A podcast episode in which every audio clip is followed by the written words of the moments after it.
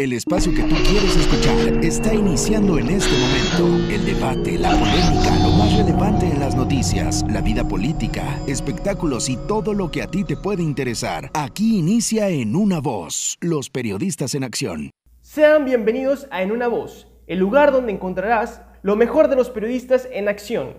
Quédense atentos, que comenzamos. Hayan mujer muerta en un hotel de la Ciudad de México. La Fiscalía Capitalina activó protocolo por feminicidio. Una mujer de aproximadamente 30 años fue hallada sin vida y con signos de violencia en una habitación del Hotel Ibiza, ubicado en la alcaldía Cuauhtémoc, en la Ciudad de México. Durante la madrugada de este lunes y después de detectar actividades sospechosas, empleados del hotel ubicado en la colonia Tabacalera entraron en la habitación 209 y encontraron el cadáver de la víctima, tras tocar la puerta en múltiples ocasiones y no recibir respuesta. Ante esta situación, el personal de Ibiza reportó el hallazgo a los números de emergencia y minutos más tarde, elementos de la Secretaría de la Seguridad Ciudadana acudieron al lugar para resguardar la escena del crimen. De acuerdo con la Fiscalía, el cuerpo de la víctima fue trasladado a un anfiteatro de la Fiscalía General de Justicia de la Ciudad de México, en la alcaldía de Benito Juárez, en espera de que acuda algún familiar a identificarla. La misma dependencia informó a través de un comunicado que debido al hallazgo de la mujer muerta llevarían a cabo la activación del protocolo de feminicidios. Este sería el segundo feminicidio que ocurre en el año dentro de las instalaciones de un hotel de la Ciudad de México, ya que el pasado 3 de enero, una mujer con signos de estrangulamiento fue encontrada en un hotel de la colonia Ermita, en la alcaldía de Benito Juárez. La jefa de gobierno de la Ciudad de México, Claudia Sheinbaum Pardo, reconoció en su conferencia de prensa del pasado 27 de febrero que en lo que va del año 2022 han aumentado los casos de feminicidio dentro de la entidad.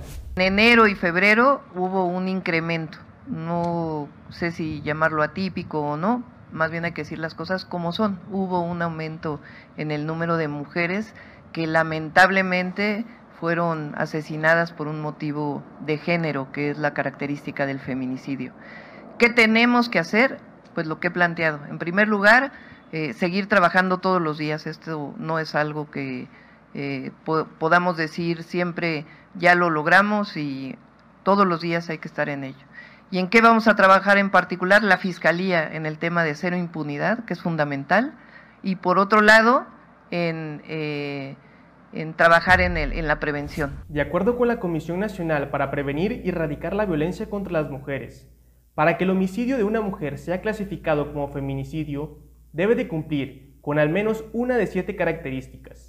Estas son que la víctima presente signos de violencia sexual de cualquier tipo, que le hayan infligido lesiones o mutilaciones infamantes o degradantes, previas o posteriores a la privación de la vida o actos de necrofilia, que existan antecedentes o datos de cualquier tipo de violencia en el ámbito familiar, laboral o escolar, del sujeto activo en contra de la víctima, que haya existido entre el activo y la víctima una relación sentimental, afectiva o de confianza Existan datos que establezcan que hubo amenazas relacionadas con el hecho delictuoso, acoso o lesiones del sujeto activo en contra de la víctima.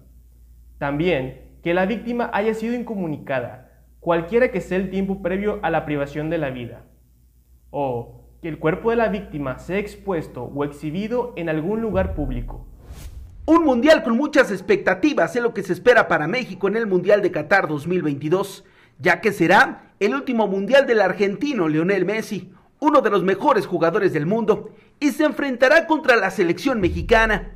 Desmenuzando el, grupo, ¿qué te dice la selección de Polonia? Porque el primer, el, primer nombre, el primer jugador que nos viene a la mente es Lewandowski, pero como selección, como equipo, ¿qué te dice Polonia?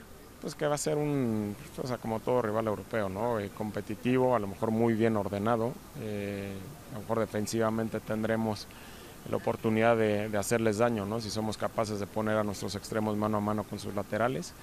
Y luego, bueno, no dar nada por perdido, ¿no? entendiendo que es un rival que, que, los, que va a pelear los, los 90 minutos.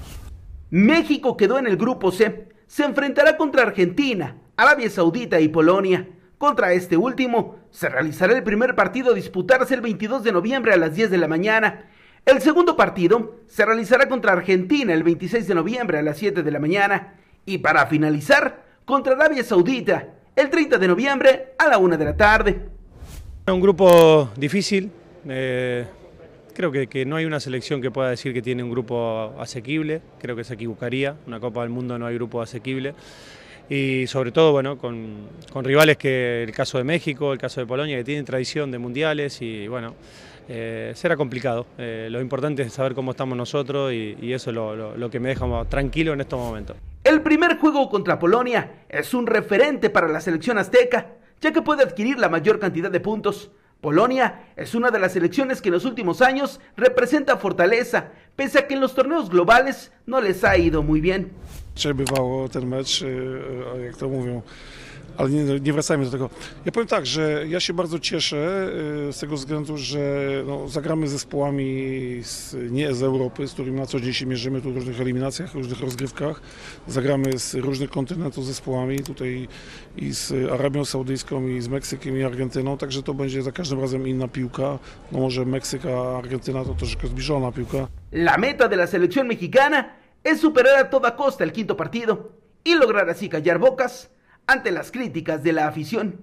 Con imágenes de medios informativos, edición de Simón La Cruz y Said Arellano, en una voz. Hola a todos, es un gusto estar con ustedes nuevamente. En esta tercera temporada les llevaré hasta sus hogares las noticias nacionales. Así que Comencemos. Este 31 de marzo, el presidente Andrés Manuel López Obrador se reunió con John Kerry, Ken Salazar y 20 empresarios estadounidenses para hablar sobre la necesidad de trabajar con energías limpias. Durante la conferencia matutina del pasado jueves, el máximo mandatario de México dijo que se abordaría el tema de la reforma eléctrica y explicaría a los empresarios que esta garantiza el 46% del mercado para la inversión privada, nacional y extranjera. Se les va a informar sobre nuestro plan de generación de energías limpias del propósito. Quiero comentarles que fue muy respetuosa la reunión. Todos los representantes de las empresas fueron respetuosos. No hubo quejas airadas de maltrato en ningún caso. Vinieron a decirnos que están invirtiendo en el país y que no tienen ningún problema. Sí, hablaron de la necesidad de las energías limpias, pero se les explicó que se está llevando a cabo. Externo Obrador la mañana del primero de abril. En palabras de Salazar, la reunión con el presidente mexicano fue buena, además de señalar para los medios de comunicación que el tema de la reforma eléctrica está sobre la mesa, por lo que necesitarán trabajar en ella. Se acordó de que van a tener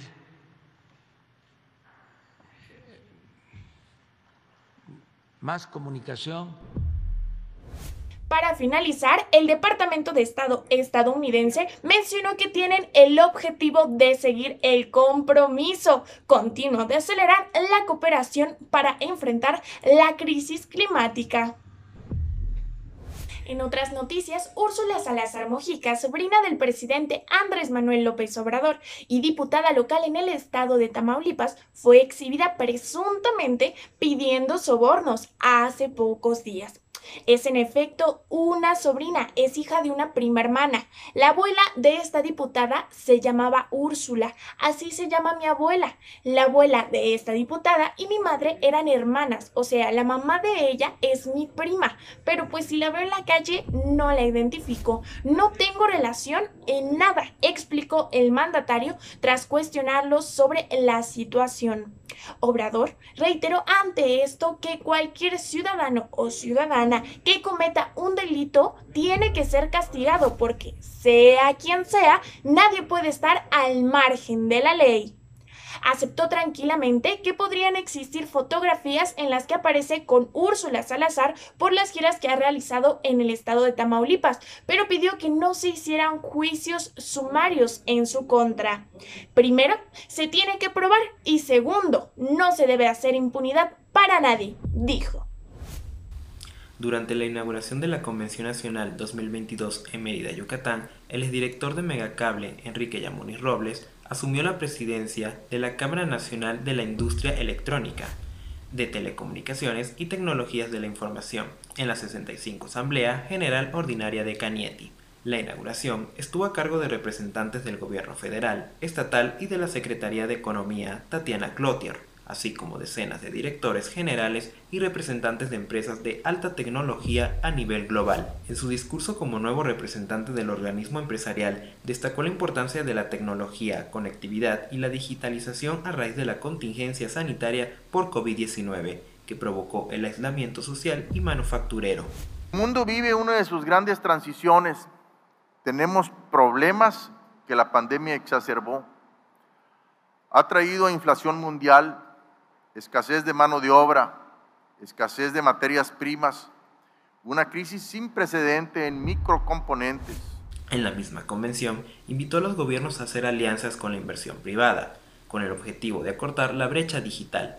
Lo dijo en un estado donde el 30% de su población no tiene asegurado el acceso a Internet que acelerar el paso, con, eh, continuar trabajando como se ha hecho desde hace mucho tiempo, unir diferentes visiones y sobre todo hacerlo en conjunto sociedad, academia, industria y gobierno, ya que ninguno de estos actores puede lograr un objetivo tan ambicioso por sí solo.